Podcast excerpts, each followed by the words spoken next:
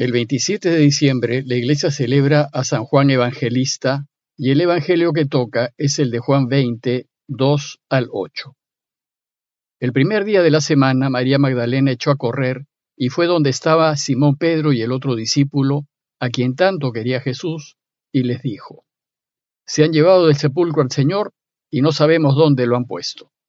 Salieron Pedro y el otro discípulo camino del sepulcro, los dos corrían juntos, pero el otro discípulo corría más que Pedro.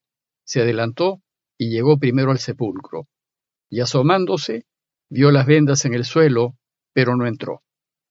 Llegó también Simón Pedro detrás de él y entró en el sepulcro. Vio las vendas en el suelo y el sudario con que le habían cubierto la cabeza, no por el suelo con las vendas, sino enrollado en un sitio aparte. Y entonces entró también el otro discípulo, el que había llegado primero al sepulcro, vio y creyó. Ayer se nos invitó a meditar en el martirio de Esteban para enseñarnos que el verdadero nacimiento consiste en volver a Dios, en pasar de este mundo al Padre. Por tanto, si queremos nacer de nuevo a la vida verdadera, debemos estar dispuestos a dar la vida por Jesús y su causa. Y el segundo día, después de Navidad, la Iglesia celebra a Juan el Evangelista, el autor del cuarto Evangelio a fin de invitarnos a reflexionar en él como un modelo de discípulo, como uno que está convencido de que el Señor ha resucitado, que cree sin haber visto y que lo sigue en su iglesia al lado de Pedro, a fin de alcanzar la vida. Antes de comentarles el texto de hoy, unas palabras previas acerca de Juan Evangelista. Hay discusión acerca de si fue él el autor del cuarto Evangelio. Sin embargo, la tradición desde muy antiguo creyó que sí, y más aún sostiene que Juan es aquel discípulo amado que aparece en el Evangelio. A él también se le atribuye la autoría del Apocalipsis y de tres cartas del Nuevo Testamento.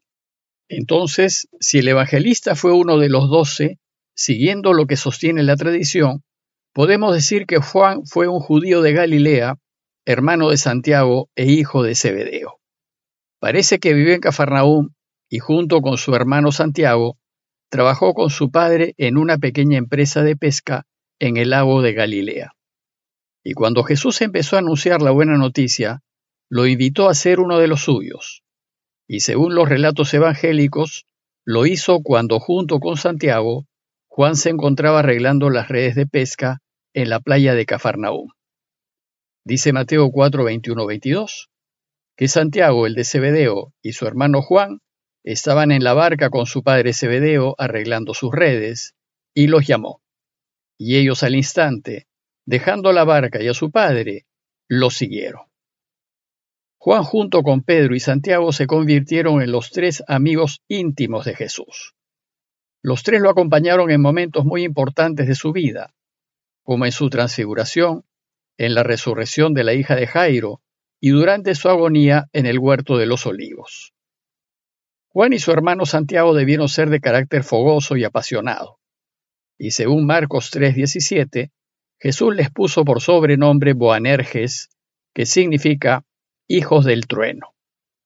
La tradición sostiene que Juan fue el más jovencito del grupo de los doce, tal vez un niño, pues fue él quien se reclinó sobre el pecho de Jesús durante la última cena y le preguntó, a insistencias de Pedro, quién era el que lo iba a traicionar.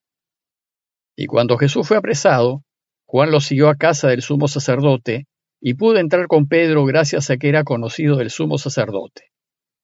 Siguió a Jesús durante su pasión, y estando en la cruz y a punto de morir, Jesús le encargó el cuidado de su madre María. Primero le dijo a su madre, Mujer, he ahí a tu hijo.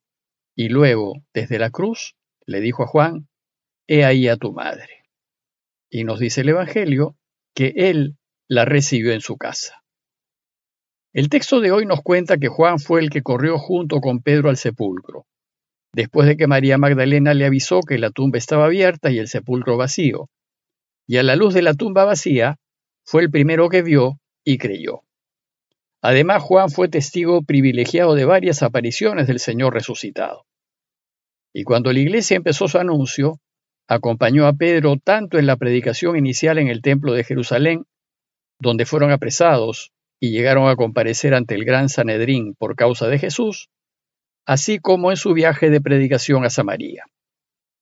Tuvo una comunidad de seguidores que la Iglesia conoce como la comunidad joánica, a la que la investigación actual atribuye la redacción del Evangelio. Según Apocalipsis 1.9, en su ancianidad se encontraba desterrado en la isla llamada Patmos por causa de la palabra de Dios y del testimonio de Jesús. Vivió en Éfeso, cerca de Patmos, hasta una edad muy avanzada, y parece que fue el único de los apóstoles que no murió martirizado. ¿Y por qué para celebrar a Juan la Iglesia nos propone hoy el relato de la resurrección de Jesús?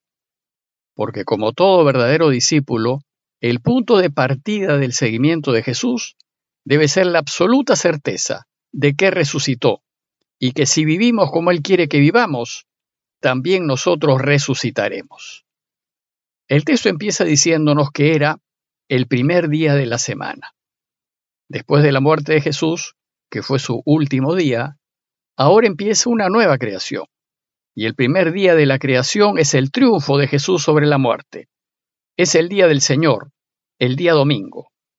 Ese primer día, muy temprano, María Magdalena y otras mujeres fueron al sepulcro creyendo que la muerte había vencido, pero encontraron que la tumba estaba abierta. Seguramente la vieron vacía, pues el texto nos dice que echó a correr, y fue donde estaba Simón Pedro y el otro discípulo, a quien tanto quería Jesús, y les dijo, Se han llevado del sepulcro el Señor, y no sabemos dónde lo han puesto. La tradición sostiene que ese otro discípulo, a quien tanto quería Jesús, es el apóstol Juan. María pues reconoce que estas dos autoridades de la iglesia pueden hacer algo y va a contarles que el Señor no está, que alguien se ha llevado su cuerpo. Al oír esta desconcertante noticia, los dos salen corriendo hacia el sepulcro. Salen a comprobar el testimonio de las mujeres, pero sin duda debieron correr tratando de entender cómo ha podido ser posible lo que cuenta María. Pues según la ley de Moisés, en sábado nadie se mueve, ni puede hacer ningún trabajo. Y entonces, ¿quién pudo haberse llevado el cuerpo de Jesús? Dice el texto que los dos corrían juntos, pero el otro discípulo corrió más que Pedro. Se adelantó y llegó primero al sepulcro, y asomándose, vio las vendas en el suelo, pero no entró. Corrían juntos es una señal de que los dos siguen el camino de Jesús. La distancia entre el lugar de la última cena y el Calvario debe ser de unos 20 minutos a paso normal. Tal vez corriendo se pueda hacer en menos de 10 minutos. Los dos corrían desesperados, pues era inconcebible que el cuerpo de Jesús no esté. Probablemente la juventud de Juan hizo que llegase primero al sepulcro, y al llegar comprobó que el sepulcro estaba abierto, y asomándose vio que estaba vacío, pues las vendas con las que habían envuelto a Jesús estaban en el suelo. Sin embargo, Juan no entró, esperó a que llegase Pedro, y ese es un signo de que Juan reconoce en Pedro una superioridad. Toda la pequeña comunidad de Jesús reconocía a Pedro como la cabeza de la naciente iglesia. No obstante, hacía muy poco lo había negado tres veces. Y no entrar primero es una muestra de respeto a la autoridad de la iglesia. Pero es también una señal que indica que Juan está más abierto que Pedro a la noticia de la resurrección. Nos dice el relato que entonces llegó también Simón Pedro detrás de él y entró en el sepulcro. Pedro fue el primero en entrar, pues tampoco las mujeres habían entrado. Y el testimonio de Pedro es el que va a dar fe de que efectivamente el sepulcro estaba vacío y que el cuerpo de Jesús no estaba. Pero además, el evangelista explica con mucho detalle lo que Pedro vio. Vio las vendas en el suelo y el sudario con que le habían cubierto la cabeza, no por el suelo con las vendas, sino enrollado en un sitio aparte. Parece que los judíos sepultaban a sus muertos cubriéndolos con una sábana y luego envolviéndolos con vendas. Otros sostienen que les ponían un paño o sudario en la cabeza.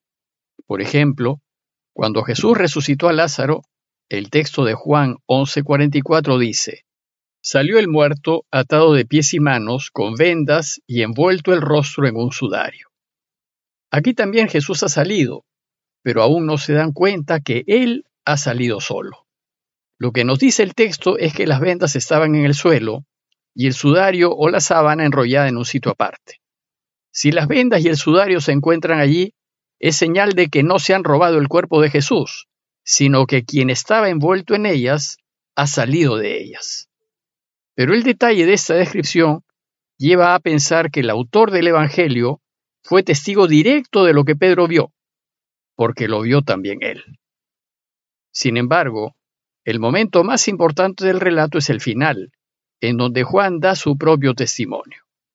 Dice el texto que entonces entró también el otro discípulo, el que había llegado primero al sepulcro, vio y creyó. Mientras Pedro quedó confundido por la desaparición del cuerpo de Jesús, el discípulo amado a la vista de la tumba vacía, vio y creyó. Creyó que la muerte no había interrumpido la vida, que la vida había vencido a la muerte. Para él era evidente que Jesús había resucitado entre los muertos. Y con esa certeza fue capaz de salir al mundo a anunciar que el camino de Jesús efectivamente lleva la vida. Dos días después del nacimiento de Jesús celebramos el discípulo amado. Y al celebrar a Juan tan cerca del nacimiento de Jesús, la iglesia une el nacimiento con la resurrección. Y así celebramos que la verdadera vida es seguirlo y hacer como Él. Pidámosle pues a Dios que a semejanza de Juan, seamos transformados por la fuerza de su resurrección para anunciar a todos que ese niño que ha nacido es quien nos lleva a la vida verdadera. Parroquia de Fátima, Miraflores, Lima.